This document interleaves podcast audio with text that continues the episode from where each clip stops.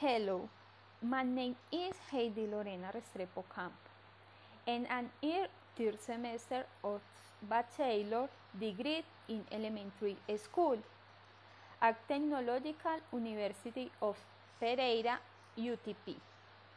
I've been thinking about what I want to do in some years, and I've concluded that I'm definitely going to learn a new language because I think it open to you a lot of opportunities and also it made it easier to you to know new cultures.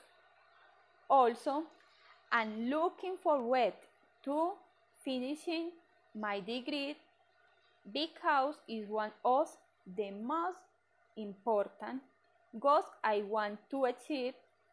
In my other plans, I would like to save enough money to travel to Egypt with my family because since I was a child, I dreamed of traveling there sometime in my life.